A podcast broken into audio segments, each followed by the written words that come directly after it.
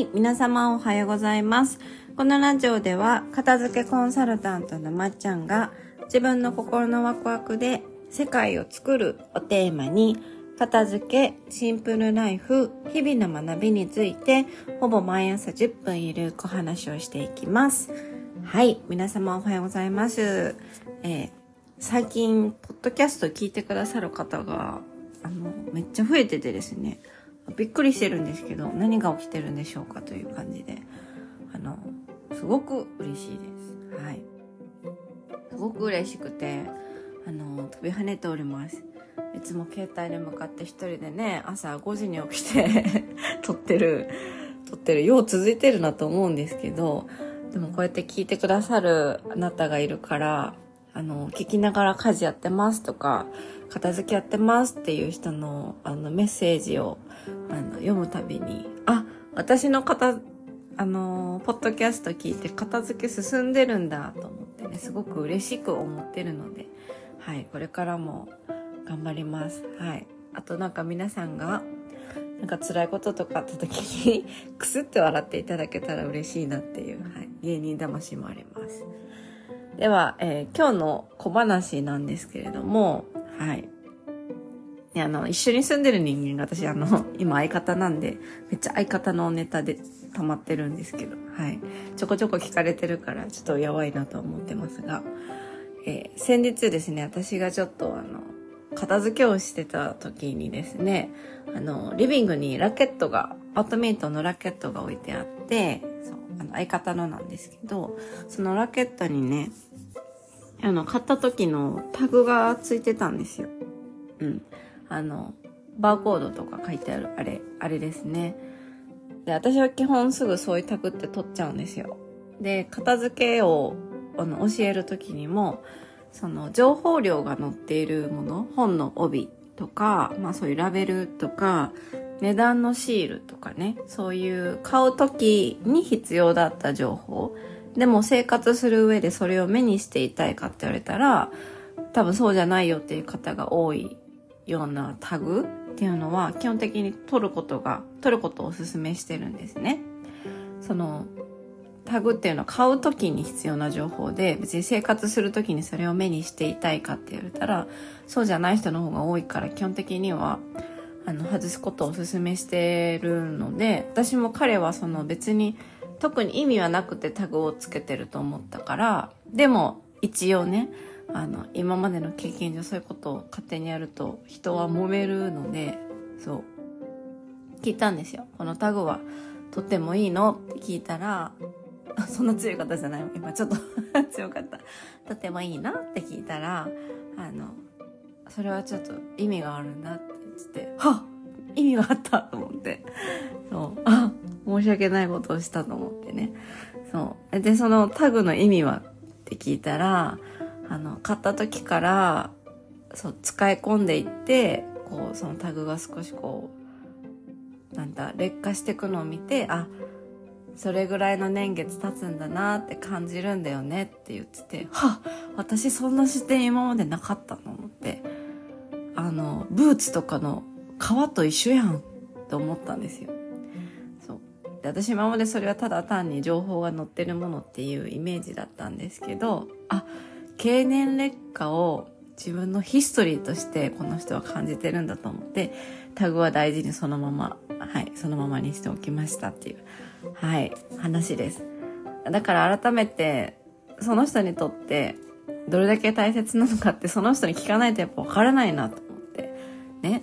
とかそういうシールとかってペペペペ外しちゃうじゃないですか、結構。他人のものでも。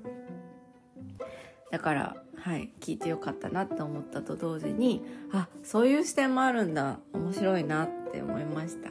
はい。で今日のテーマなんですけれども、まあ、ちょっとそれにちなんでと前回の話にちなんでなんですけど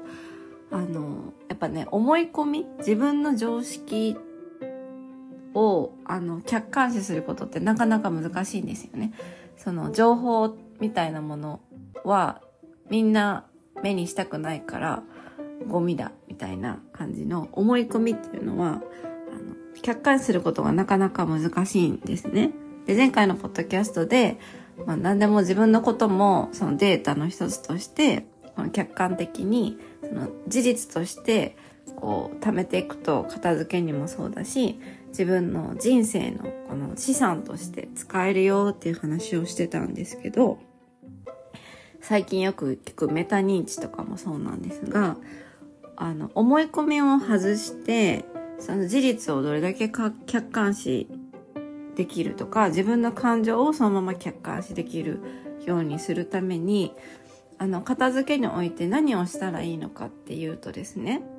あの私がこれは高校生の頃から無意識にやってることなんですけどお部屋に対して客観視客観性を入れるためには1個カメラのレンズっていうものを挟むといいので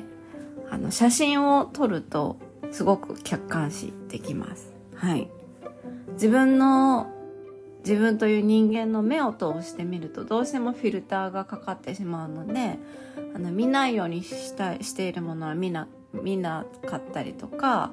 ここだけすごい見てるっていうとこだけ細かい情報が入ってきたりとかするので一回カメラという自分の目じゃないあのものを間に挟むことによってすごくあの見えなかったものが見えてくるようになります。客観視できるようになるのであのぜひ今のご自分のお部屋とかなんかモヤモヤするなっていうエリアキッチンだったりとかまあ寝室だったり玄関だったりその全体像というものを一回写真で撮って見てみるとあれ？みたいな。なんかこの辺があこの辺がなんかすごいモヤモヤするんだとかあこんなにこの隅っこに私ってものをすごい詰め込んでいたんだとか客観視できるようになります。はい。私がいつもおすすめするのがぜひ片付けをする前にその写真を撮って片付けをした後にあの写真を撮ると比較ができてそういいと思います。はい。なんか片付けてるのに自分でね片付けてるのに日常の中で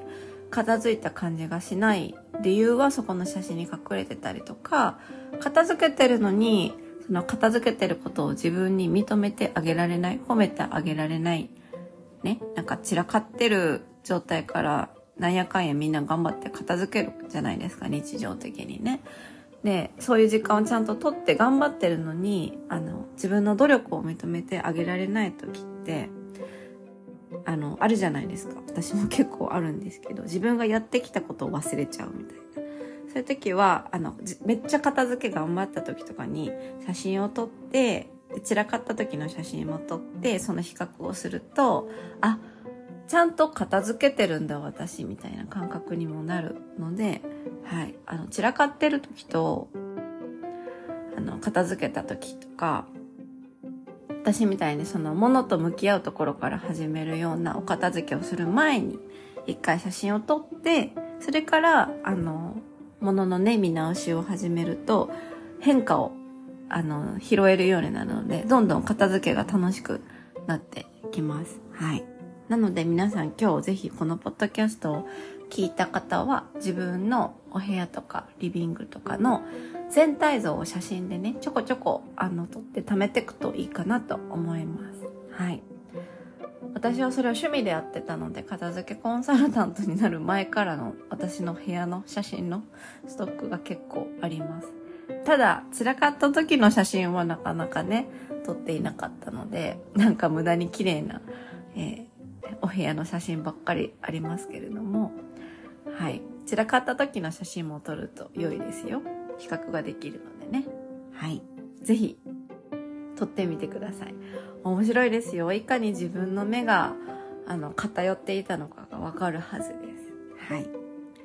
では、えー、今日はそんなお話でした。ね。いつも聞いてくださって本当にありがとうございます。あの、メッセージを送ってくださってる方、